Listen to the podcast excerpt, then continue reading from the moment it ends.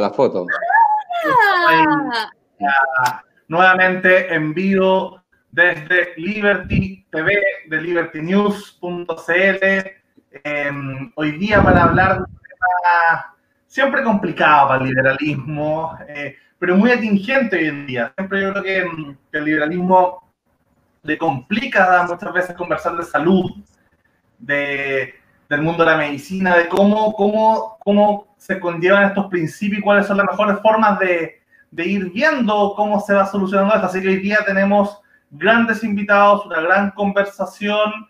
Eh, así que bueno, los dejo más que bienvenidos al canal. Francisco, Juan Carlos, Berlín, por favor, presenta a nuestros grandes invitados. Bueno, claramente Juan Carlos no necesita, eh, porque es una figura y habla de salud todo el tiempo, pero eh, digamos, sacó el máster en, en, el Imperial College en Inglaterra, ¿verdad? O sea, Sí, vengo llegando hace poco, ahí estuve estudiando estudiante salud, salud pública ya. Espectacular. Eh. ¿Quién como tú? ¿Quién como tú? O sea, yo digo con envidia y mala onda. no, feliz, no, qué buena, gran logro. Y tú, Francisco León, eres el coordinador de salud, ¿verdad? Sí, y jefe de desarrollo institucional de FONASA. Yo trabajo para el gobierno, ya, y entonces por eso vengo a hablar sobre la propuesta de de, la reforma de salud del gobierno y empezar a conversar cuáles son los desafíos que podemos tener como, como de liberalismo el tema de salud, que como dijo Lucas, es muy complejo, ¿ah? es muy complejo. Entonces ahí démosle y conversémosle y pasémosla bien, yo creo que eso es lo importante. ¿ah? Es el espíritu. Eh, ¿Hola? Juan Carlos, Juan Carlos, cuéntanos. yo? Sí, pues. ¿Qué parte? ¿Cómo? Sí. Em, bueno, a ver, em, creo que, como decía eh, eh, Lucas, es un tema eh, muy complejo.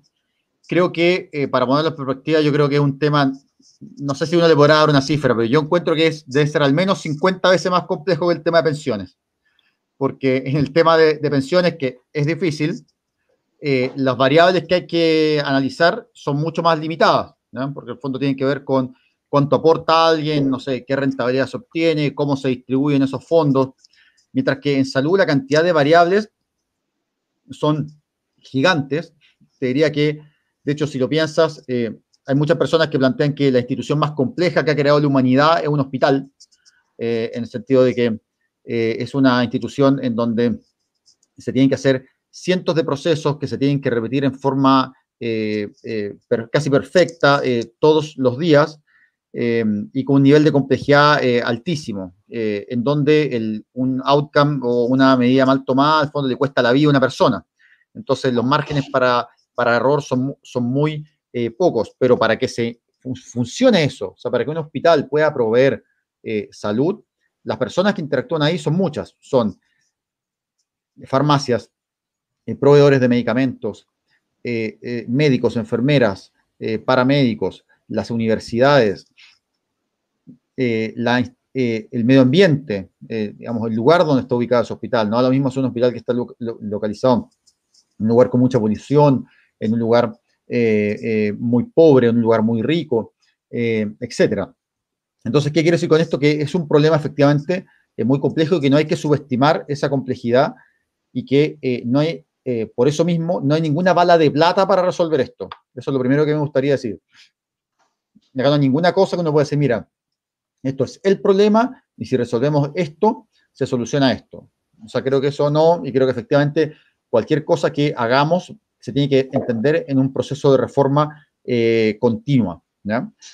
Eh, dicho esto, yo creo que un sistema liberal, o sea, un sistema de salud en el contexto del liberalismo, debería de buscar dos cosas. Uno es combinar libertad con justicia social. Creo que no existe, eh, creo que un sistema donde se logra solo libertad, es decir, donde un grupo de personas puede eh, hacer lo que quiere, los procedimientos que quiere, acceder a las prestaciones de salud que quiere, pero donde no se logra un balance adecuado con justicia social, es decir, en donde no haya un grupo de personas que tienen muchísimas libertades y otros que no tienen eh, ninguna, sino que el acceso a esto sea relativamente eh, balanceado. Ese es el equilibrio que se tiene que lograr en salud. También eh, creo que en ese sentido, creo que la pregunta, y cobra mucho énfasis, o sea, mucha importancia aquí lo que plantea Rawls, uno de los grandes teóricos del liberalismo, esta teoría del velo, cuando, eh, en qué sociedad me gustaría nacer, nacer a mí, o sea, si yo, si yo no supiera, en fondo, dónde, digamos, dónde voy a caer, o en qué parte de la sociedad, si voy a ser rico o si voy a ser pobre, eh, en qué sistema, en una sociedad que tuviera qué sistema de salud me gustaría nacer. Yo creo que ahí sí hay una respuesta para el, para el liberalismo. Creo que eh, uno debería, eh, naturalmente va a desear nacer una ciudad, una, una, sociedad que provea servicios de adecuada calidad, pero a la mayor parte de la población, porque no me gustaría a mí nacer justo en esa parte de la sociedad que no recibe ningún tipo de salud o que recibe muy, muy, muy, pocos. Eh, entonces, en ese sentido, hay tres tipos de modelos de, salud que han funcionado de alguna forma en el mundo y no hay muchos más. Pero yo, yo se lo voy a simplificar de esta forma. El primero es la idea de eh, bismarckiana, que es un sistema, el sistema alemán de seguros sociales de salud, en que todas las personas cotizan un porcentaje de su seguro de salud más un aporte de la, de la, de la empresa. Este dinero, en general, va a un fondo común, y ese fondo común lo distribuye a estos seguros en los que están inscritos cada uno de los trabajadores y asigna ese dinero según capacidad de pago de la persona, según, perdón, según eh, eh, riesgo de enfermedad. Es decir, si, la persona es una persona que tiene mucha enfermedad, le va a transmitir, le va a traspasar más plata a este fondo, quizá más de lo que la persona aporta. Si la persona es una persona muy sana, muy joven, el fondo le va a pasar menos recursos. ¿Para qué? Para que si efectivamente los fondos eh, estén, las personas reciban prestaciones de acuerdo a sus necesidades y no en base a sus aportes. Y que en el fondo el que aporta poco, pero tiene muchas necesidades en salud, pueda recibir las prestaciones que necesita. Ese es un sistema. El otro sistema un sistema más inspirado en el modelo eh, eh, inglés. Uh, bueno, un sistema como el alemán se usa más o menos en Holanda. Se usa, eh, es el modelo más, más similar. Algunos, en algunos países estos seguros en los que cotizan las personas son con fines de lucro, en otros sin. En Holanda son con fines de lucro, pero en general es el mismo sistema. O sea, todo va a un fondo que distribuye entre estos seguros. Eh, y en el caso de eh, el otro tipo de sistemas de salud es los que están inspirados más bien en el modelo inglés, que sucede esto en Canadá, en Inglaterra, en Corea, también en, en Australia, donde con distintas variaciones hay un seguro único, en fondo en general estatal, al que todas las personas aportan. Ya no hablamos de un fondo, sino de un seguro. O sea, alguien que no solo recolecta la plata, sino que se encarga de pagar las prestaciones. Y este seguro recibe eh, los recursos y evidentemente paga más a los pacientes que tienen más necesidades. O sea, por distintos mecanismos se ajusta eso, en el fondo, eh, y eh, dan más aporte a los pacientes que tienen más necesidades. Y el sistema, un, tercer tipo de sistema, que a, veces, y lo, lo, cito acá porque si bien no es muy común, es un sistema que eh, muchos países, que un par de países usan, es un sistema que se llama de cuentas de, eh, ahorro, que es un sistema en que básicamente cada persona ahorra para su propia eh, salud, y el Estado entra solo en algunas cosas como más catastróficas. Este sistema ha sido exitoso solo en Singapur, y si bien es promovido por muchos países, muchas personas de la corriente más neoliberal, por así decirlo, tiene el defecto que solo ha funcionado en países que son muy ricos. De hecho, Singapur tiene del PIB per cápita uno de los PIB per cápita más altos del mundo. Eh, entonces, ¿cómo? 50 mil. Estuve en Singapur hace, antes de la pandemia. Claro, entonces, justamente los seguros, los seguros de, de, salud buscan resolver el problema de la asimetría del ingreso eh, y la asimetría en las enfermedades, que muchas veces los pacientes que tienen más enfermedades son los que menos pueden pagar. Ahora, en el caso de Singapur, se da que todos son ricos, en cierta forma. Entonces, eso genera una situación donde prácticamente cualquier sistema de salud que simplemente eh, va a funcionar. Ahora, un cuarto sistema de salud, que es un sistema bien particular, y lo cito como algo que no funciona, porque de los que cité son los que funcionan. Yo que un cuarto sistema de salud, que, eh, y que es donde, donde, donde hay mucha evidencia de que no funciona, es donde tenemos un seguro estatal que compite con prestadores privados con fines de lucro. Eh, ese, ese sistema, en cierta forma, se da en Estados Unidos, en donde tenemos aseguradores que pueden decidir a quién eh, asegurar en los sistemas en los que les planteé antes. En general, los, en el sistema más basado en inglés o en alemán, los eh, aseguradores tienen que aceptar a la persona.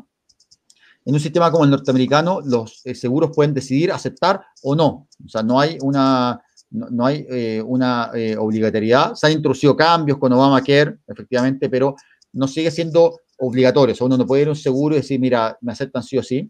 Y por otro lado, existe un seguro estatal, pero que cubre ciertas cosas para adultos mayores y eh, urgencias. entonces, existe una forma, del fondo, como una transferencia de riesgo, en el fondo en que ciertas cosas son, pueden ser, ciertos pacientes de más riesgo terminan siendo cubiertos solo por el seguro eh, estatal. Esas transferencias, en el fondo, generan muchas inequidades. ¿Por qué? Porque la mayor cantidad de recursos termina siendo asignada naturalmente a los pacientes más sanos, al hacer los seguros algo que se llama skimming, que es descremar, sacar la nata, sacar a los, a los pacientes que tienen más recursos, pero menos enfermedad, con el objetivo de maximizar su utilidad y traspasar los pacientes de más riesgo y menos eh, eh, recursos al seguro estatal. Ese es el problema de nuestro sistema en Chile hoy en día. Hoy en día nuestro sistema, eh, tenemos un sistema que sobreprovee prestaciones de eh, salud a un elevado costo para una minoría de la población y subprovee eh, prestaciones de salud a una mayoría, digamos, de la población. Ahora, ¿por qué se dan estos problemas? Porque efectivamente los seguros de salud en Chile digamos, actúan en, una forma similar a la de Estados Unidos, eh, y que es algo que ha sido, digamos, eh, yo me acuerdo en Inglaterra, se estudiaba como una, un caso estudio de qué podía salir mal, digamos. O sea, así como se estudia el Transantiago, nuestro sistema de financiamiento eh, de las, con las ISAPRES se estudia como un modelo de, mira, esto es lo que pasa cuando no se hacen bien las cosas y se genera una, esta posibilidad de que un seguro privado con fines de lucro pueda traspasar el riesgo al seguro estatal. Entonces, eh, Chile, la, forma en que esto podría, digamos, eh, cambiar es, para mí son básicamente dos. Una, que avancemos hacia un sistema como el alemán, un sistema bismarckiano con seguros sociales, o un sistema eh, como el inglés, en que haya un seguro único. Ahora, ¿cuáles son las diferencias ahí? yo, y lo adelanto aquí, estoy a favor de la creación de un seguro único por varios motivos, porque creo que eh, uno no hace eh, política pública en, digamos, en el, en el ciberespacio, sino que uno tiene que ver cuál es el sistema, eh, cuáles son los sistemas de salud viables y cuál dentro de esas opciones podría ser más viable de desarrollar en nuestro país. entonces, en ese sentido, lo que yo he propuesto es que deberíamos generar un seguro único en el fondo en que las cotizaciones de los chilenos fueran a este seguro único, sumado a aportes de impuestos, y ese seguro pagara prestaciones con una lógica sanitaria en prestadores públicos o privados que estuvieran integrados en una red de salud. ¿Qué quiero decir eh, con esto? Que sea uno un sistema que eh, no discrimine entre prestadores que ofrezcan el mismo servicio de igual calidad con una lógica sanitaria. Es decir, si, por ejemplo, si existe una institución como por ejemplo hoy en día existe la Universidad Católica, que tiene un consultorio, por ejemplo, que se llama Áncora, que es un sistema privado de salud, pero que al mismo costo que otros consultorios atiende a un grupo de pacientes y se hace cargo de esa población, eh, el, Estado no debería por qué priorizar a uno o, al otro. O sea, al fondo, lo que importa no es eh, que el seguro sea, eh, o sea, lo, que importa es que el seguro, en fondo, pueda eh, eh, eh, garantizar la atención y preocuparse de la atención del paciente. independiente de si el prestador es público o privado, se tiene que lograr que ese prestador sea de, calidad. ¿Cuáles son los beneficios de avanzar hacia un seguro único? Sí, disculpa. Eh. Sí, Juan Carlos, justamente antes de pasarle la palabra a, Francisco, para que yo creo del contrapunto de alguna manera, para, para resumir, eh, estaría este sistema em, socialdemócrata, que sería el bismarckiano, ¿cierto? Em, estaría este sistema al cual entiendo tú, Juan Carlos, adhieres, que sería este sistema británico eh, rolsiano, si se quiere, ¿no?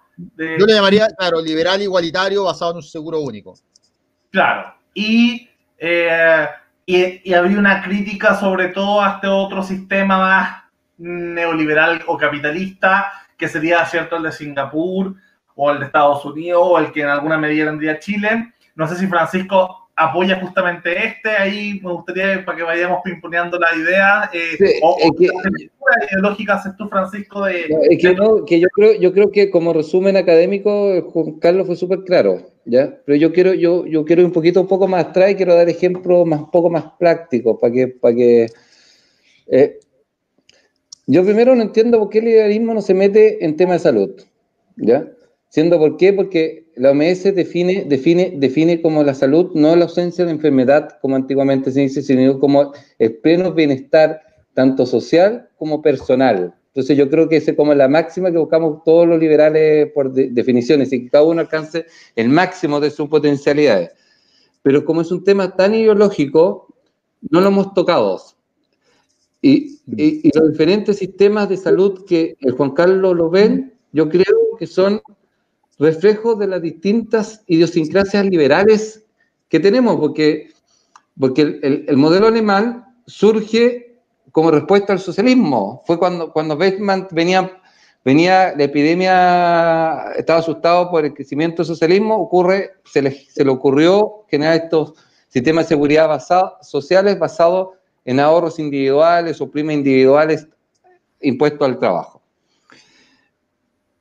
La reforma en salud no se ha discutido en los últimos 20 años porque ninguno de los dos lados ha querido, querido moverse ni un pelo a la cola. Están los conservadores o neoliberales, como le quieran llamar, pero que, su máxima es ISAPRE para todos. ¿ah? Ellos no quieren FONASA, dicen ISAPRE para todos, y yo diría que esto sería como una visión súper libertaria. ¿ah? Por el, otro, lado, para irnos de los conservadores a, los totalitarios, van a decir FONASA para todos con hospitales públicos para todos. ¿ah? Entonces, cada vez que se ha ido discutiendo una reforma de salud, esas, esas, discusiones de centro pasan, pasan, pasan a un segundo plano. ¿Ya? ¿Por qué? Porque se trata de poner el cómo antes del qué. Entonces dicen, cuando se reforma la ISAPRE viene la derecha más conservadora de Chile y dice, no, yo quiero, yo quiero ISAPRE para todo. Viene la izquierda madura y dice, no, yo quiero FONASE y hospitales, quiero un Servicio Nacional de Salud. Ni siquiera con seguro, quiero, quiero el sistema que se le ocurrió en los años 30, inspirado en inglés, al presidente Salvador Allende cuando era, era ministro de, de salud. Senador, senador. Senador, ¿ya? Entonces, lo llevamos entrampado 30 años lo mismo. Hay diferentes posturas que van, van, van haciendo el mix a ese, al de diferente también igual eh, visiones del, del liberalismo. Yo diría, mira, yo vengo ahora a hablar de la postura que, o la idea de llegada que quiere el gobierno, pero después le voy a explicar cómo lo queremos afrontar en la, discusión ideológica, pero que podría ser un, una, una, una postura un poco más de un liderismo clásico, es decir, el Estado subsidia ciertas cosas focalizando y reparte y deja manos a privado tanto el seguro estatal para meterle un poco de competencia y tanto prestador público y privado, porque eso es la otra cosa. ¿Cuál es el rol que tiene que tener la en la salud el rol privado? Y como muy bien dijo Juan Carlos, tampoco está la, está la, la Biblia. ¿Por qué? El sistema inglés, que todo el mundo piensa que es estatal, los médicos de atención primaria son privados, los GP son privados. Si uno empieza a hablar el, el, sistema alemán, los seguros son privados, sin fin de lucro, pero los prestadores hay tanto público como privado.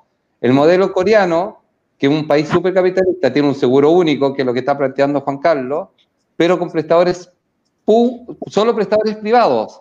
Los canadienses tienen un seguro único con prestadores públicos y prestadores privados. Entonces, ¿qué es lo que queremos y cuál es el rol que se le da al privado? Yo creo que esa es la discusión ideológica de fondo. ¿Ya? Pero para entrar en la cancha y empezar a discutir un poco con Juan Carlos, yo creo que hay un consenso de base, que el sistema de seguridad social que tenemos privado, no FONASA, no es un sistema de seguridad social, porque no cumple una, prima, una lógica básica que la, es la mancomunación de del riesgo. Una persona, una, persona en Chile, un ISAPRE, no comparte su riesgo con otra, entonces rompe automáticamente la lógica de seguridad social que los modelos alemán lo tiene, lo tiene, lo tiene, lo tiene incorporado. Lo otro, que los sistemas de seguridad social en todo el mundo no pueden tener 20 planes diferentes o 1000 planes. Chile tenemos 54.000 planes que hay, más del 80% tiene una o dos personas. Entonces nadie entiende nada. El modelo, el modelo alemán, que tiene varios seguros privados, tiene solo un solo plan con una sola prima. Entonces, primera cosa, tenemos un sistema privado de seguridad social que no funciona como seguridad social. Y tenemos un seguro público que debería funcionar como seguro público, pero no funciona como seguro público, funciona como una caja pagadora. No tiene una injerencia en la gestión de los hospitales, no puede mejorar su plan. Entonces, en lo que hay consenso tanto de la izquierda como de la derecha es tenemos que convertir al sistema privado en un sistema de seguridad social y convertir a FONASA en un seguro más robusto. Sí. Porque según entiendo, como para, ir haciendo estos nexos, ¿cierto? De alguna manera habrían dos temas de discusión. Uno que tiene que ver, y quizás hay dos posturas liberales complementarias en estas dos temáticas, o que pueden ser cruzadas dentro de la ideología liberal, que es un tema es quién paga, de dónde salen los recursos para dirigir en, el tema de educación, si es vía impuestos, si es vía seguro, si es vía eh, el que más tiene más pone, si es regresivo, si es progresivo, etcétera. Esa sería una temática. Y dos, ¿quién presta el servicio de salud? ¿Cierto? Si es el, si es el aparato, el aparataje estatal o el aparataje em, privado, ¿cierto? Cumpliendo evidentemente en ambos casos una función pública. La salud, yo creo que la mayoría de los, de los, liberales estaríamos de acuerdo con que la salud es una, una función pública, pero que puede ser perfectamente administrado eh, por privado. Entonces, ahí la ISAPRE funcionaría de una, de una forma, o, o, o, podría hacerse una, una, especie de mix con FONASA, una especie de voucher, ¿no? Eh, haciendo el símil con la educación en cuanto se puede invertir estos recursos de esta aseguradora en, una, en, en, en prestaciones privadas que ayudan al tema de, salud, Juan Carlos? Mira, el, problema, el, problema, el problema que pasa, mira, lo que sucede en la ISAPRES, o sea, la ISAPRES eh, hoy en día, eh, mira, el, el, sistema no tiene mucho futuro.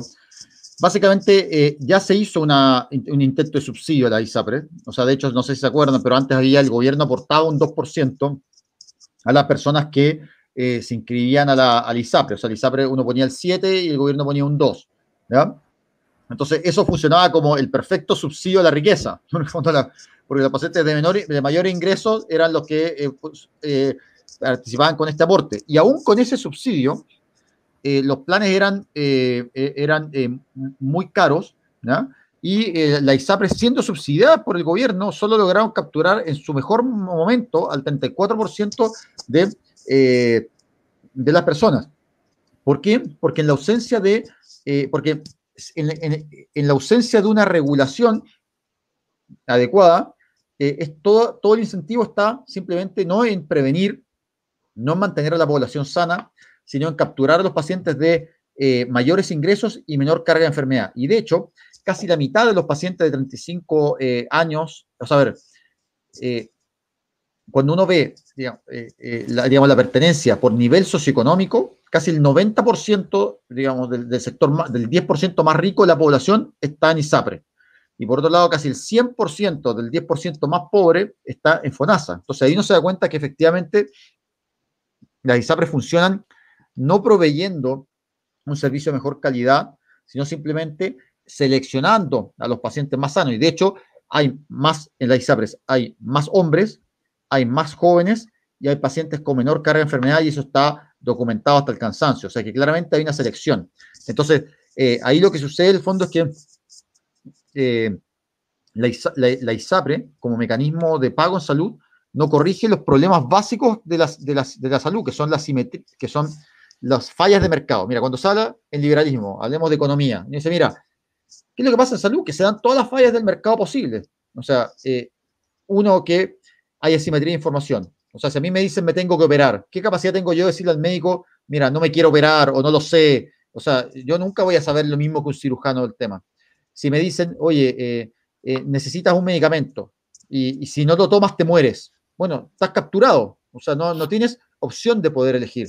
De hecho, yo me acuerdo, siempre lo pongo como ejemplo, mi papá siempre se oponía, mi papá es muy, muy, muy liberal, eh, muy neoliberal, quizá por decirlo, y él siempre se, me, me, se oponía a las farmacias comunales, ¿ya? porque encontraba que era socialismo, que, el fondo que esto lo debería hacer eh, proveer el mercado, hasta que le dio una trombosis profunda, venosa profunda y tenía que pagar un medicamento que valía 70 mil pesos al mes y que para toda la vida y que si no lo tomaba se moría. Esa es la realidad. Entonces, ahora me dijo, oye, bueno, ahí se dio cuenta que en el fondo, si, si no había, si lo dejamos solo al, al, digamos, al, al mercado, lo que se producía es que se proveía ese servicio a un alto precio muy elevado para un grupo muy pequeño de pacientes y que ahí era la necesidad de intervenir el Estado, porque los pacientes no podían decir, oye, mira, no sé qué, si es muy caro, yo no lo compro esto, voy a comprar otro, o no lo voy a comprar, porque no hay otra opción. Es eso o nada, o morir, no sé, es así. Entonces, la ISAPRES no ha mostrado, eh, e incluso reguladas, no ha mostrado poder corregir esas asimetrías que se dan en información esas cosas que entrampan la libertad eh, de las personas y que no les permiten acceder a una eh, eh, salud de calidad. Entonces, de ahí que yo veo que los seguros privados compitiendo con, con un seguro estatal nunca van a lograr proveer este, este óptimo que, en, calidad de prestación. Francisco, sí, lo que pasa es que aquí está empezando a ver la diferencia.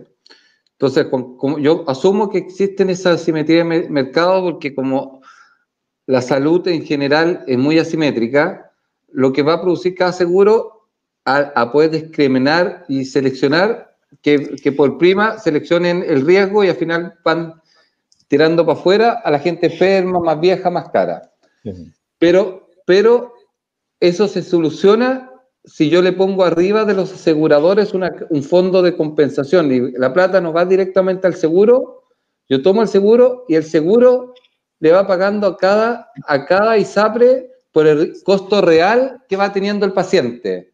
Por lo cual, la discriminación de riesgo ya no va a existir, porque al ISAPRE le va a dar lo mismo tener a un viejo o un, a un joven, porque van a, van a tener exactamente el mismo valor. Va a estar compensado el gasto. Entonces, con eso, ¿qué se espera? Que se espera que se existe competencia en los seguros, porque lo con seguro es, es al no discriminar, van a tener que empezar a, a hacer su rol y asegurar atenciones de calidad. Por lo cual, la, corregí el problema mayor, que es dejar neutro la imperfección de mercado y lograr que los seguros empiezan a competir por calidad. Entonces, por eso yo, yo creo en la competencia en el asegurador. Juan Carlos dice, no, yo no creo en la competencia ahí. Y, hay evidencia que yo, a eso, yo creo que la competencia tiene que estar abajo, en los, los prestadores.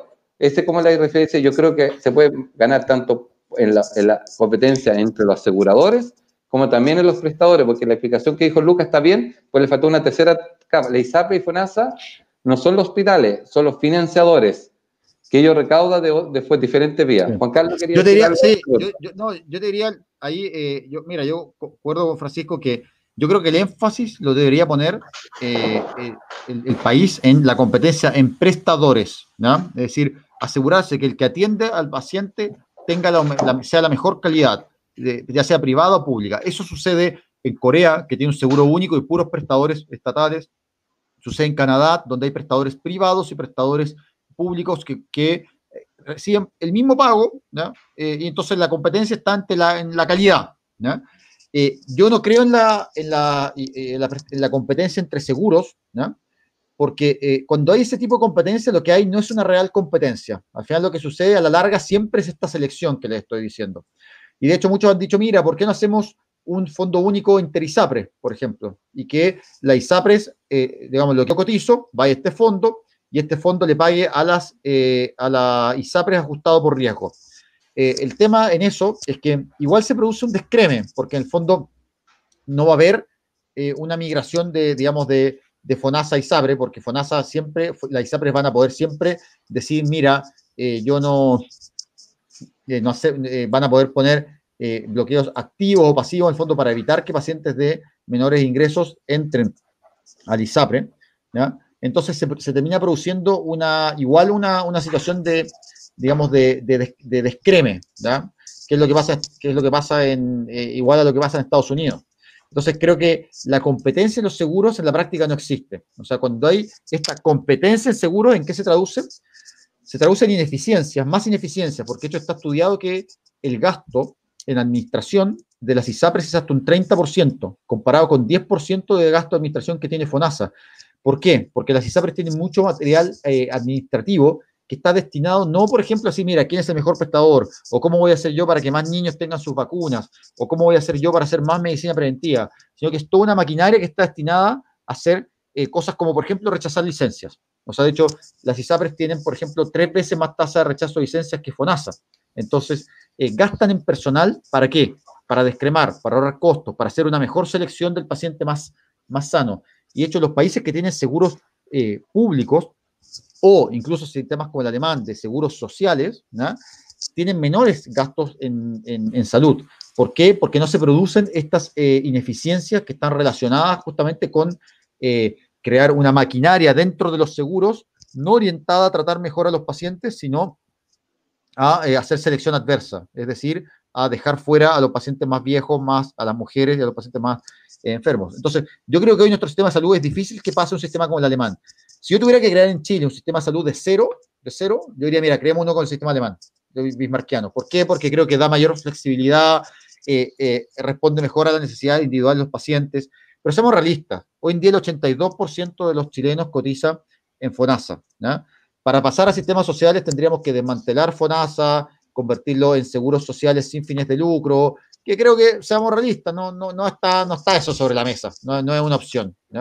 Y muchas de las opciones que eh, algunos, eh, eh, otras personas ponen en la mesa, que es decir, mira, un fondo único, no resuelven el problema, porque siguen manteniendo esta competencia entre, entre seguros privados y seguros públicos, que siempre termina a la larga en más, más ineficiencia de los seguros privados eh, que gastan en descremar y eh, unos seguros privados que terminan gastando no en prestar salud, sino en el fondo seleccionar pacientes. Entonces, eso me parece a mí negativo. Yo creo que eso se resuelve con un seguro único. El seguro único no resuelve todos los problemas, pero sí resuelve este, este, este, este problema y podría mejorar la eficiencia en el pago, disminuir los gastos administrativos y generar una competencia más justa entre prestadores privados y públicos.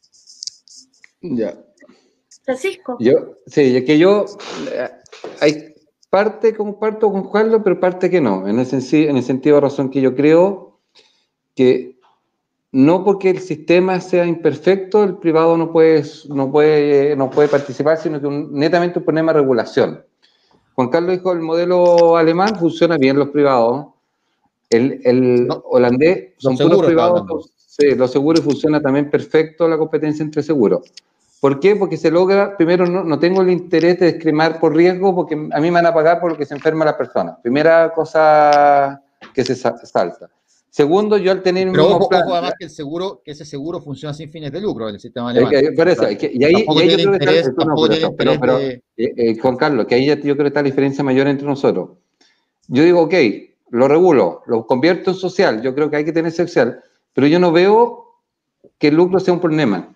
Porque si el lucro está regulado y controlado, no tiene por qué ser como, como el problema mismo, decir, no, no quiero que nadie lucra. Si el lucro es un problema, sáquelo, pero el lucro no, no, no, no va a causar ni más ni menos eh, utilidad ni gasto si está regulado. El problema es el lucro, yo, no me pongo, yo no me pongo esencialmente el lucro. Si yo digo, mira, por ejemplo, el sistema holandés funciona como seguros, ¿ya? Sí, con lucro. como el sistema alemán, pero con lucro. ¿ya? Funciona bastante bien. La diferencia no está tanto en el lucro.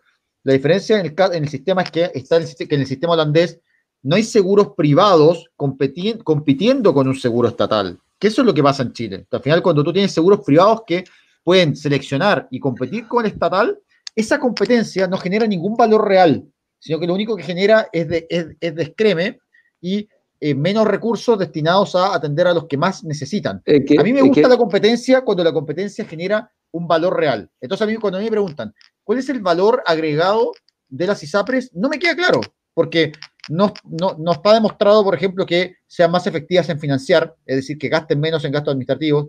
Tampoco está demostrado que logren prestar, que hagan más medicina preventiva. Eh, por ejemplo, ¿quién ha respondido a la pandemia ahora? ¿Dónde salieron las ISAPRES, por ejemplo, a decir, oigan, vamos a generar más camas, pero, vamos yo, a yo, no quiero, yo, no, quiero, yo no quiero defendiendo el ISAPRE, primera cosa. ¿ah? Yo creo que el ISAPRE lo han hecho pésimo.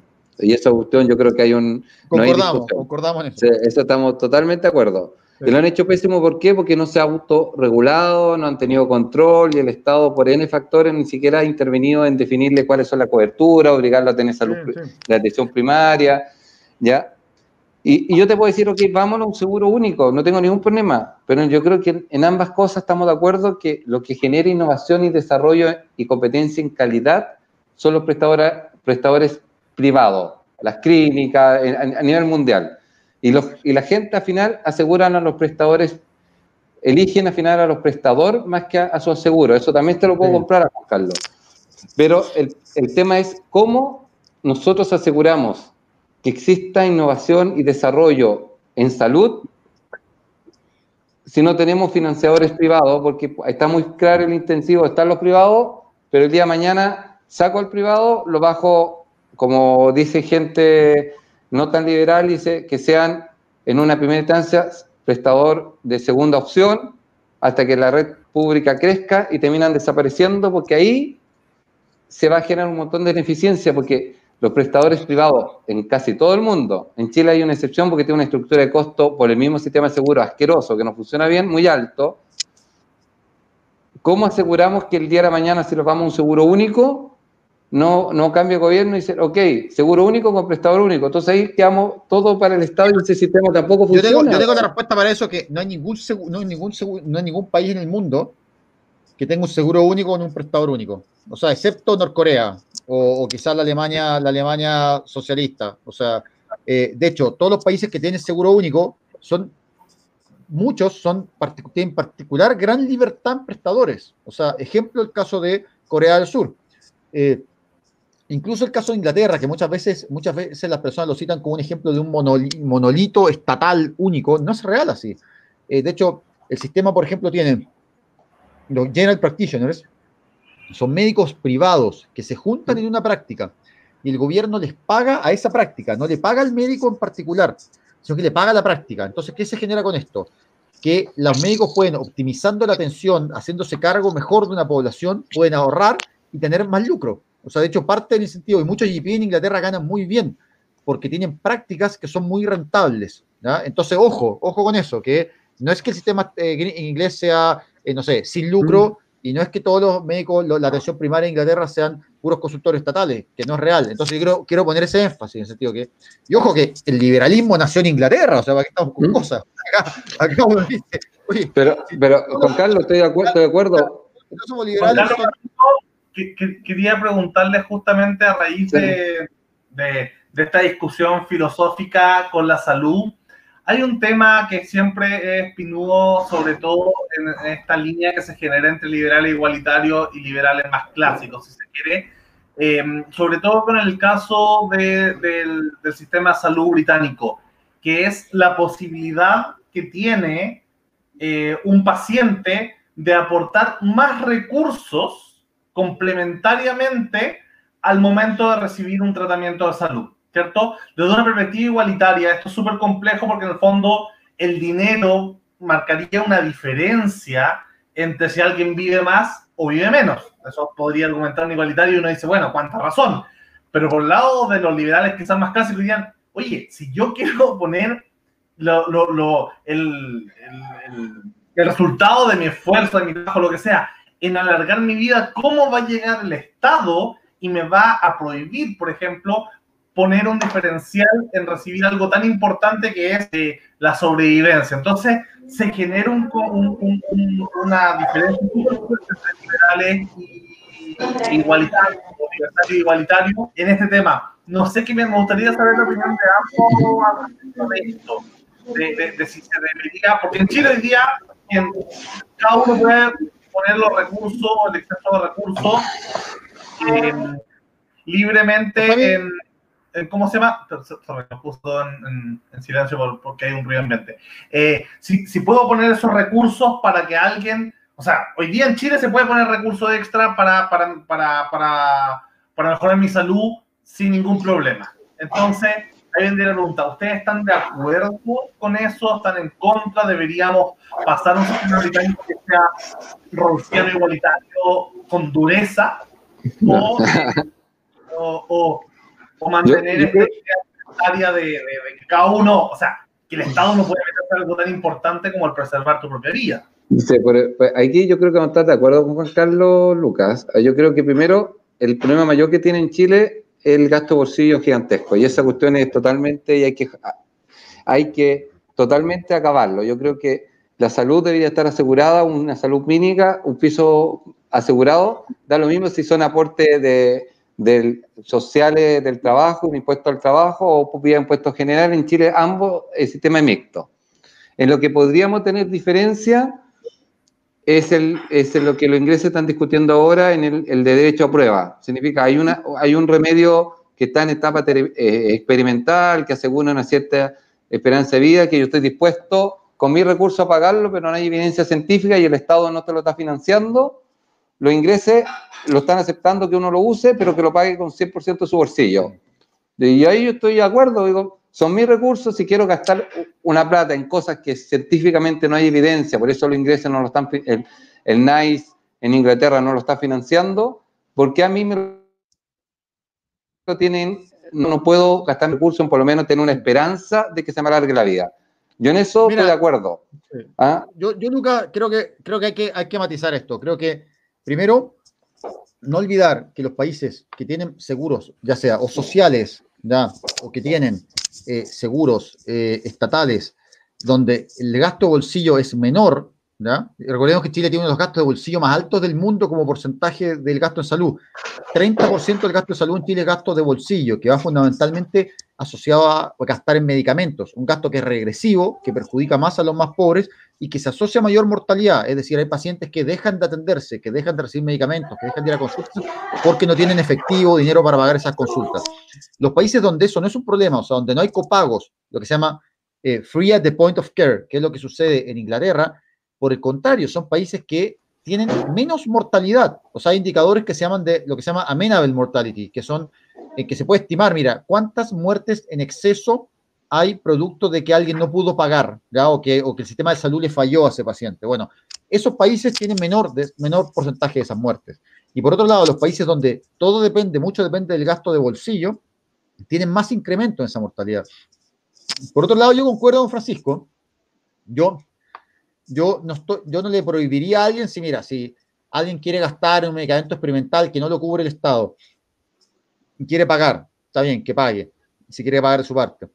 En Inglaterra también se puede hacer eso. Si, oye, si en Inglaterra hay médicos que no atienden por el NHS y que atienden eh, en Belgrado y en Londres, eh, atendían en médicos privados y son carísimos, pero están ahí y, funcionan, o sea, nadie se los prohíbe, o sea, siempre va a existir eso.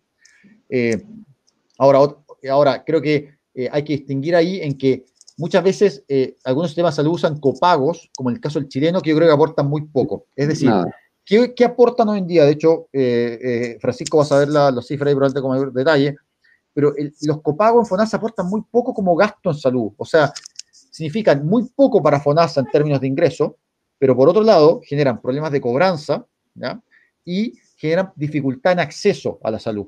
Entonces, yo siempre he sido partidario que un sistema para las prestaciones eh, básicas, o sea, una atención médica, que te den los medicamentos para la presión, eh, que te coloquen las vacunas, que te hagan los chequeos y, las hospitalizaciones deberían ser sin pago al momento de ingresar. O sea, que no tenga, uno tenga que sacar un bono y tener un copago.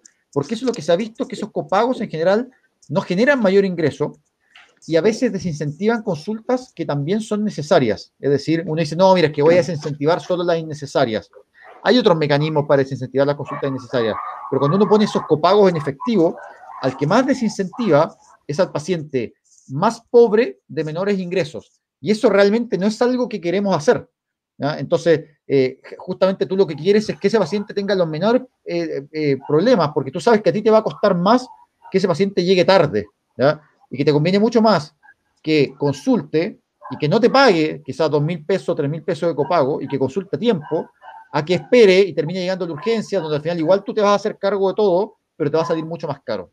Entonces, yo en ese sentido sí soy partidario y creo que lo más liberal es que sea, creo que no hay nada más liberal igualitario que decir free at the point of care. O sea, si uno llega, oye, que te atiendan. Y, y creo que además, yo, creo que poner énfasis en esto, genera hay un factor de cohesión social. Hoy en día vivimos una sociedad que está muy dividida. O sea, hoy en día, hay, hoy día para que se haga una idea, la expectativa de vida entre una comunidad rica y pobre en Santiago es de hasta 18 años la diferencia. O sea, estamos hablando de que sigue, o sea, hoy en día esa misma diferencia en Inglaterra no es más de dos años en Londres. Entonces, de eso estamos hablando. Estamos hablando de que hay chilenos que viven 16 años menos por eh, acceso a sistemas de salud.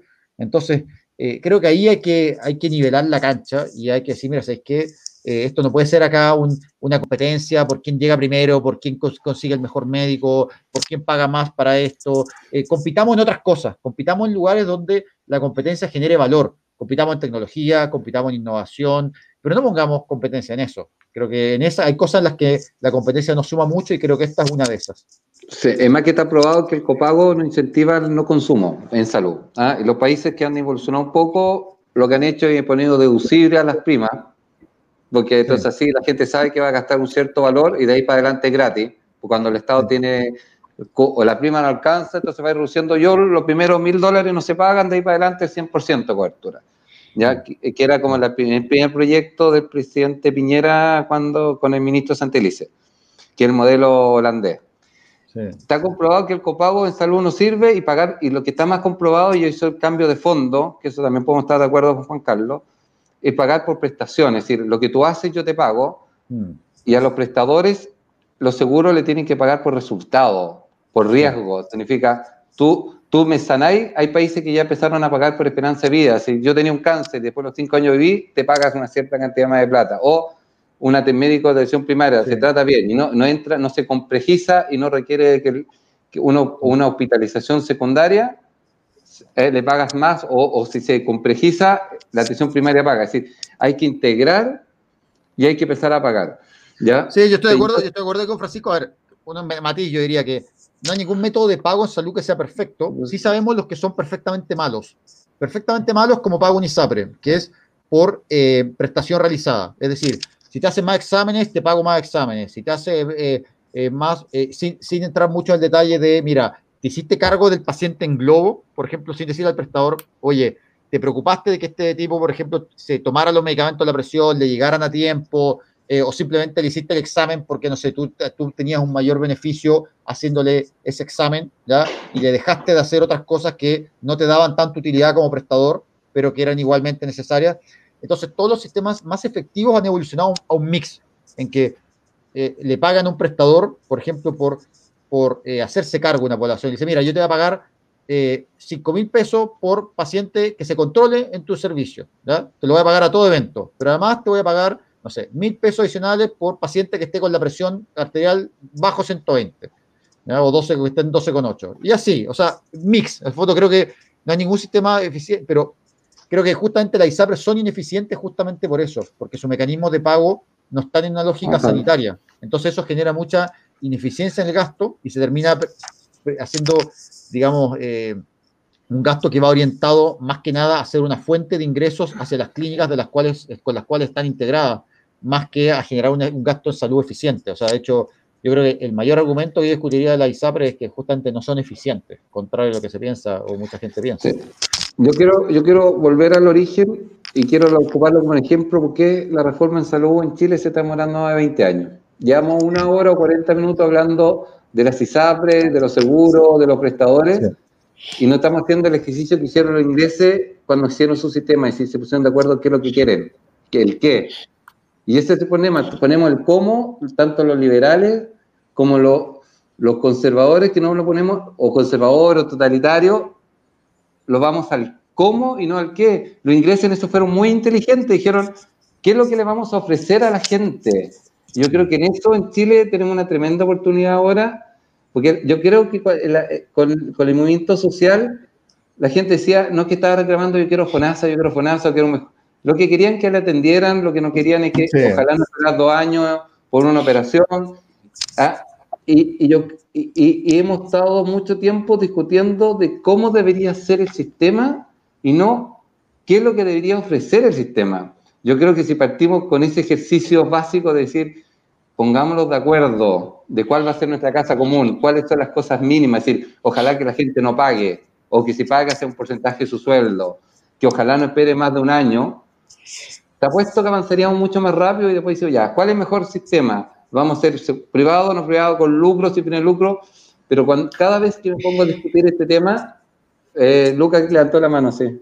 Sí, que justamente con, con, con, el, con el trasfondo, porque se han dicho que los números en Chile en general, si uno lo compara con el resto de Latinoamérica, en salud no estamos eh, particularmente mal. Lo que sí es que es particularmente caro desde lo que, lo, lo que Juan Carlos hablaba del bolsillo. O sea, eh, es de alguna manera, la, la salud sería buena eh, en todas partes cara, solo que en Chile en particular, en Chile y en particular en salud, sería muy caro desde el ciudadano a su bolsillo, lo que terminaría siendo en un país, ni siquiera en un país, en un continente con un Gini tan desigual, terminaría siendo un problema que termina marcando 16 años de expectativa de vida de diferencia. o sea, Sí, pero escucha. Eh, ¿En, el, ¿En el, qué? ¿Mm? O sea, mira, yo, sí, yo, yo, tenía un matiz, yo haría un matiz ahí. Ya. Sorry, sorry, disculpa. Ah, no, no Juan Carlos, después yo con el matiz, no te preocupes. No, no, no, no. Yo, o sea, yo mira, yo, el único matiz que te diría que, yo diría que no es solo un asunto de que la gente gasta mucho de bolsillo, ¿ya? Creo que efectivamente cuando tú ves, mira, nosotros corregimos las cosas gruesas de salud, que las cosas gruesas de salud y que son más del, del 70% de la, de la expectativa de vida de una persona, tienen que ver con cosas no médicas, agua potable, eh, reducción de polución, eh, no sé, eh, acceso a transporte público, educación, escolaridad. Esas cosas son las que más impactan lejos en expectativa de vida. Y eso explica el mayor avance en expectativa de vida que ha tenido Chile, por lejos. Cuando nosotros entramos a indicadores de salud, probablemente tal, en algunos estamos muy bien, pero los que tienen que ver con calidad. O sea, nosotros hacemos que la gente sobreviva, pero no sobreviva con calidad. Y de hecho, cuando ves a las cosas que van a calidad de vida, ahí estamos mal. Por ejemplo, somos el segundo país de la OCDE con más espera para prótesis de rodilla. Nadie se muere por esperar una prótesis de rodilla. Pero ¿cómo son cinco años eh, de vida sin una prótesis de rodilla que necesitas? ¿ya? O sea, son cinco años en que no estás viviendo tu vida plenamente. ¿ya? Entonces, ahí es donde estamos fallando. Entonces, una señora, claro, y una paciente que lleva, ¿y cuánto ya esperando? No, ocho años. Eh, y, y, claro, no se murió, o sea, y, y, llegó igual a los 80 años que vive quizá alguien en, no sé, en Finlandia.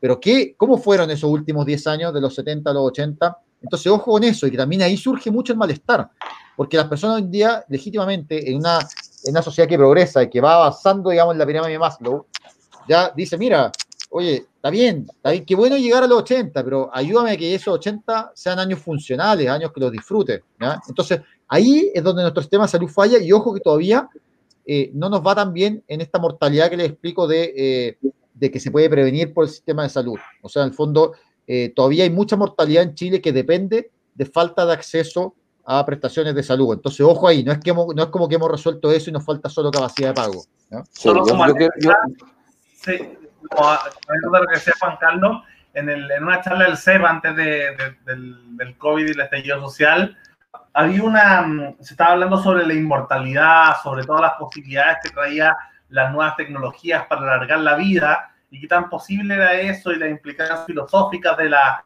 de la inmortalidad y de, de ampliar la vida, una expectativa de vida casi de ciencia ficción. Y al final del, del, de la charla intervino un doctor que decía, mira, la verdad, genial lo que ustedes están haciendo en la investigación de la, de, para detener el envejecimiento de las células, pero lo que está más demostrado para aumentar la expectativa de vida es que antes de los 50 años se hagan exámenes de mama, exámenes de próstata, un par de exámenes y eso aumentaba la vida y decía, genial lo que ustedes hacen con la, con la investigación de, de, de, de, tener envejecimiento, pero esto es sirve, es poco sexy obviamente eh, a nivel de ciencia ficción, pero pucha que sirve, pucha que, afecta en, el, en, lo que se pasa quizás en el qué. Sí. Luca, yo aquí quiero para acompañar a lo que decía el Juan Carlos.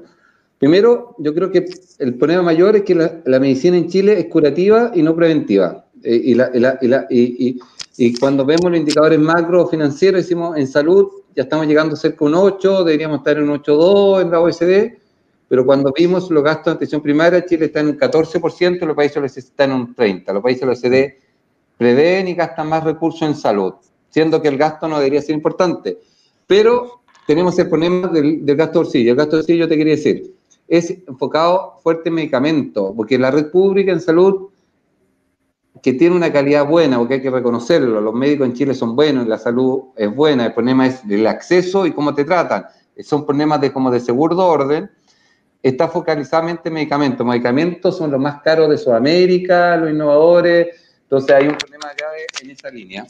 Y adicionalmente, para no perder el, el hilo, eh, el tema de la, de la, calidad. Nosotros estamos viendo más, pero una condición es mucho más malo que cualquier país de la OCDE. Entonces, cuando tú calculas la esperanza de vida corregida por autovalencia, de ser uno de los primeros, pasamos al, a uno de los últimos países de la OCDE.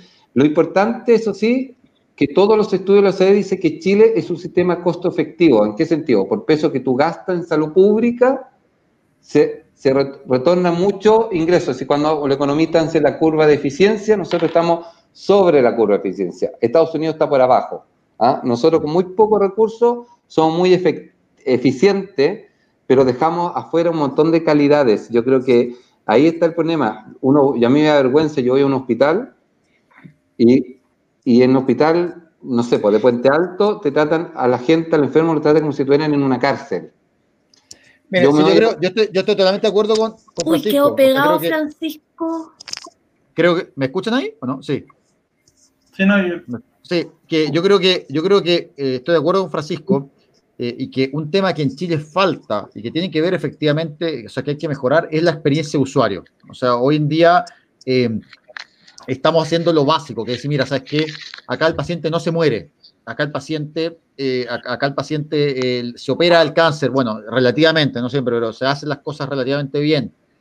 Pero la experiencia que tiene ese paciente y la oportunidad de esa prestación eh, suele ser más tardía. Entonces, eh, un paciente, los pacientes refieren, por ejemplo, maltrato, de, de, que uno ve que, por ejemplo, y, por eso yo creo que nuestro sistema debería tomar lo mejor de cada parte. ¿Qué es lo mejor de FONASA? Lo mejor de FONASA es que las personas, y las personas así lo refieren, seguridad financiera, acceso a medicamentos, funciona como seguridad social FONASA. Veamos lo que pasó ahora en la crisis, o sea, la gente pierde el trabajo, cuatro meses sin trabajo y pierde el seguro de salud. O sea, eso no tiene ninguna lógica de seguridad social. O sea, una seguridad social te debe proveer el máximo de protección cuando estás más necesitado y el seguro de ISAPRE funciona exactamente al revés. O sea, cuando estoy desempleado, me quedo sin mi seguro de salud. O sea, no tiene, no tiene ninguna lógica de seguridad social. o sea, Carlos te presta, te, presta, digamos, el paraguas cuando no está lloviendo y te lo quita así es, Así es, es un paraguas, es un paraguas para cuando no llueve, muy, muy buen ejemplo. Y, y ahí, pero por otro lado, los pacientes valoran mucho eh, bueno, valoran de ISAPRES que, de FONASA que no les, eh, que le aceptan, no les ponen tanto problema con las licencias, que les dan los medicamentos, que les provee seguridad.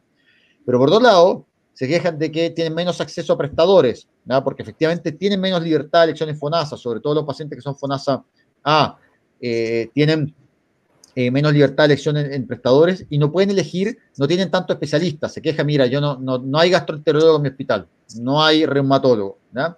Entonces nosotros debemos buscar que los pacientes puedan efectivamente acceder a esos prestadores. Y que efectivamente, mira, si hay, eh, no sé, un centro de especialidad, eh, eh, que, no sé, de gastroenterología o lo que sea, que puede ser derivación secundaria, por ejemplo, de los consultorios y es privado, está bien, ni un problema, que atienda FONASA, pero que se haga cargo de una población, ¿ya? O sea, que no sea un centro que, mira, yo me hago cargo solo de estos pacientes a los que les puedo hacer el examen, quizá con el que me va mejor, o el que, no, sino que, que, FONASA le pueda también decir a ese centro, mira, está bien, tú vas a ser el prestador secundario, por ejemplo, para X enfermedad complicada, ¿ya? Eh, o tú como consultorio, como sucede, yo creo es muy buen ejemplo, el consultorio Áncora de la Católica, están en comunas, están en, están en La Pintana, ¿ya? están en, comunas de, muy pobres, ¿ya? y sin embargo dan un servicio que yo, uno lo ve y es muy bueno, o sea, un servicio que eh, eh, de, mucha calidad, que genera mucha satisfacción usuaria. Entonces eso demuestra que se puede hacer esto, que es lo mismo que funciona en Inglaterra, ve lo que hace Áncora, no es nada distinto a lo que funciona con cualquier GP en, Inglaterra, o sea, se asocia un grupo de médicos y dice, oye, nos van a pagar bajo cierta lógica, si lo hacemos bien tenemos mayor utilidad, si lo hacemos mal tenemos menos y nos pagan en una lógica sanitaria. Eso se puede hacer en Chile. Eh, yo creo que ahí es donde deberíamos avanzar y tomar, eh, digamos, generar competencia entre prestadores y no entre aseguradores y además nosotros los liberales tenemos un problema ideológico en el tema de salud también que yo no sé cómo afrontarlo. Yo aquí lo comparto. En Chile tenemos una cosa que no tiene ninguna parte del mundo, que esta es la libre elección, la opción de tomar médico. ¿ya? Y Porter escribió un libro sobre salud y dice que no hay cosa más tonta que un salud y dice directamente un especialista. Uno le duele el aguate, va a un gastroenterólogo.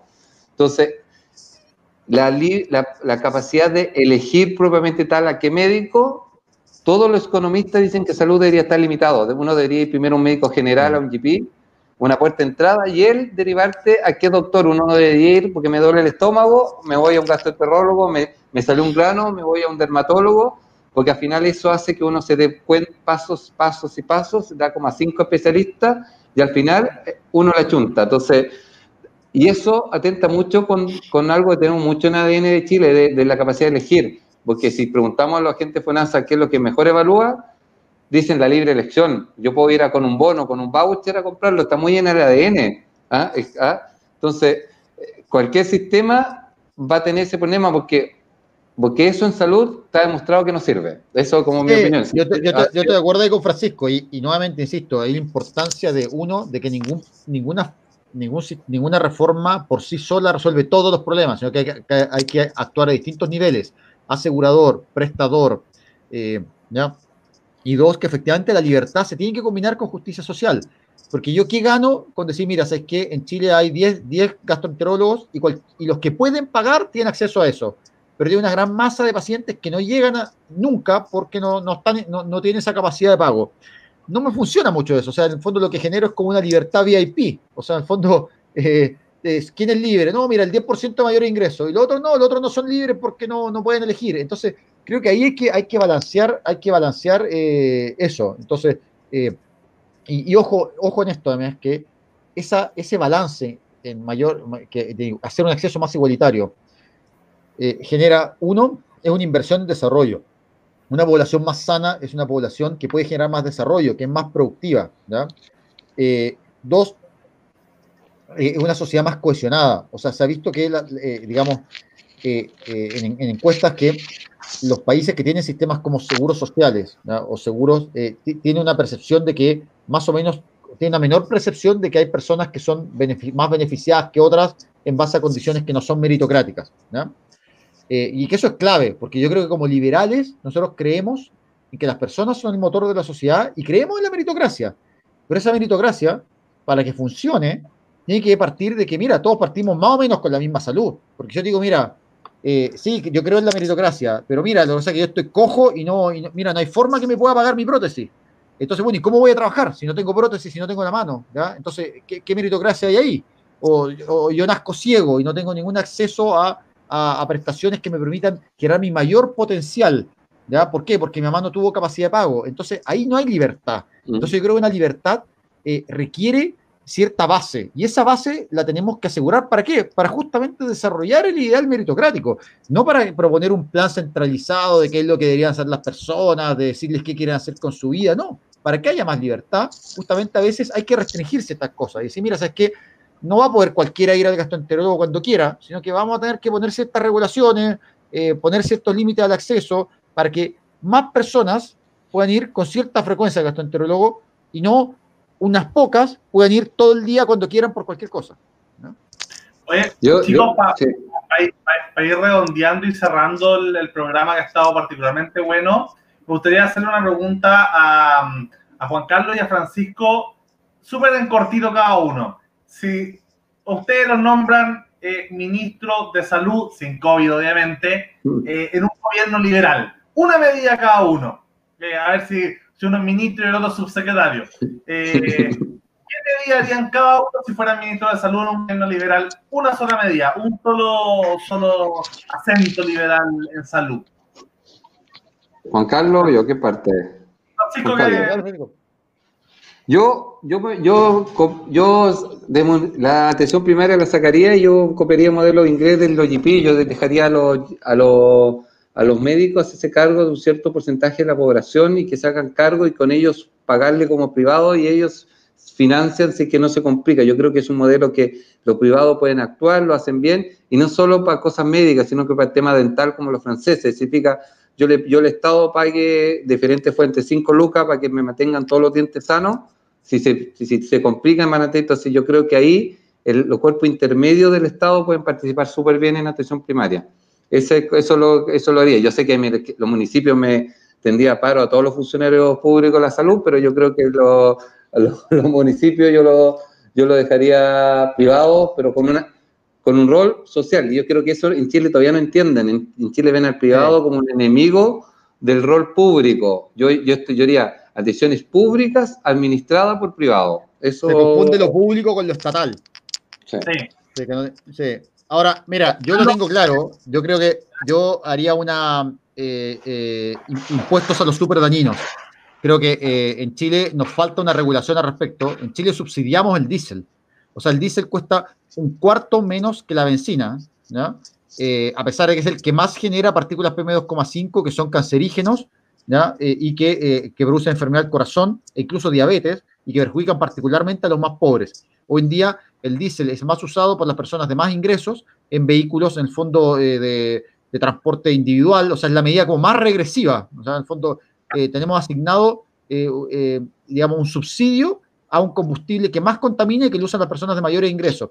Entonces creo que ahí, creo que eso, requiere una regulación y ahí está el, 70% de la salud de las personas en, eh, eh, digamos, tabaco, alcohol, eh, alimentos dañinos y combustibles. Entonces yo apostaría por esa línea, por mejorar nuestra regulación en impuestos a los llamados super dañinos, que es donde creo que debemos avanzar y que países como Inglaterra, todos los países desarrollados que han logrado bajar tasas de tabaquismo, alcohol, polución ambiental, eh, han actuado por la vía impositiva. O sea, pensar que vamos a, mejorar la polución del aire sin meternos en impuestos es absurdo. Y también es absurdo pensar que vamos a mejorar la salud de las personas sin eh, mejorar la polución del aire, porque no hay hospital, o sea, que resuelva que el aire está negro. O sea, eso no hay hospital que lo resuelva. Entonces hay que actuar ahí primero. Y yo actuaría ahí porque creo que es una batalla que se da una vez, pero un efecto que queda en el tiempo. Muchas gracias, Francisco. Muchas gracias, Juan Carlos. ¿Puedo compartirle algo antes que lo vayamos que yo creo que es importante, Luca? Eh, antes que se vaya, porque yo sé que es la hora. Pues yo creo que el COVID lo fue una tremenda experiencia y lo está dejando como una. Si tú me decís qué puedo detectar de, esta pandemia, es que lo público y privado pueden trabajar muy a la mano. Esta red integrada que hizo FONASA ha permitido que privados, actúen a la par con los hospitales públicos, al mismo valor que los hospitales públicos. Esa cuestión nadie lo creía. Y yo lo quiero decir, ¿por? Porque cuando ha, habido emergencia, se han demostrado que el privado puede actuar con la misma lógica del público. Yo creo que es un tremendo aprendizaje social para lo que creemos en, la complementariedad público-privado, por lo menos que soy yo. Entonces yo creo que quería dejar esa huella porque yo creo que eso va a ser un caso de estudio y eso ayuda a la postura de Juan Carlos, porque con una red integrada es más fácil irse un seguro único, yo lo, yo lo asumo. Ah, pero la red integrada en salud ha sido todo un éxito en FONASA, la gente está pagando cero atendiéndose en Las Condes, Santa María, y, yo estoy moviendo a los pacientes de un lado para otro. Sí, como decía Juan Carlos, justamente lo, lo, lo, público no es sinónimo de lo estatal, yo creo que el, mundo privado puede justamente... Eh, un servicio público, yo creo que hay que tenerlo claro, sobre todo en salud, en educación y en otros temas que, como decíamos al principio, siempre son, no sé si más complicados, pero que requieren una reflexión un poquito más profunda para, para hacer compatible el liberalismo con, con, con todo, con un montón de políticas públicas que mejoren la vida, la libertad y la búsqueda de la felicidad de todas las personas. Beatriz, tú también querías decir algo. No, yo quería despedirme con, con una suerte de anécdota medio romántica. Digamos, yo estuve en, en Sydney el año pasado y resulta que, bueno, hicimos un tour. Y resulta que nos hablaban de cómo empezó esta ciudad, que fue una colonia penal, todo el mundo lo sabe. Pero uno de, pero uno de los primeros gobernadores de esta colonia penal fue Lord Melbourne.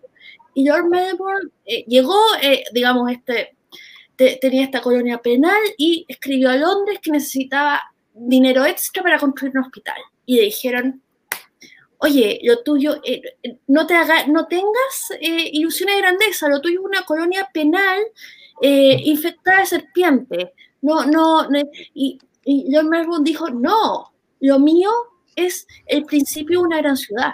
Y esta gran ciudad que, va a necesitar un hospital. Bueno, se construyó el hospital y ahora Sydney es Sydney. Eh, bueno, y los australianos están muy, eh, recuerdan con mucho cariño.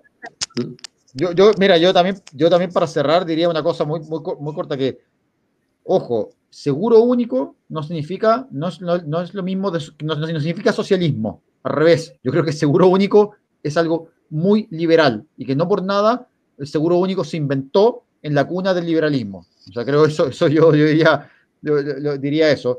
Eh, y que creo que justamente eh, eh, no hay que, creo que es un argumento torcido acusar al, al, seguro único de quitar la libertad o de ser una, o de pretender que prohibir, por ejemplo, el libre ejercicio de la medicina o de que no va a haber más prestadores privados, porque eso no ha existido en ningún país insisto, excepto en los, el comunismo duro totalitario, o sea, en la Unión Soviética, en el RDA, en todo el resto de los países donde hay un seguro único, ha seguido habiendo prestadores públicos eh, y privados, pero se ha generado una verdadera libertad, que es esta libertad con justicia social, que es una libertad donde hay un acceso más igualitario a la salud eh, y donde se nivela la cancha y, la competencia se genera por las capacidades intelectuales, eh, por la por las habilidades de las personas y no porque hay uno que nació con una pierna y no pudo acceder a una prótesis y otro que eh, tuvo los cuidados y nació con las dos piernas o si tuvo un problema tuvo una prótesis y puede hacer lo que quiere con su vida. Entonces, ojo con eso. Pongamos un seguro único nos puede ayudar a avanzar en que haya más libertad, más libertad ahí donde es necesario. Bueno, ha sido una, una grata conversación con dos posturas entre dos amigos eh, y más que bienvenido a, la casa Liberty News, Liberty TV. Gracias Juan Carlos, gracias Francisco. Muchas gracias por la invitación. Gracias, cuando quieran. Listo. Chao, se pasaron. Chao, chao, gracias por la invitación. Se pasaron.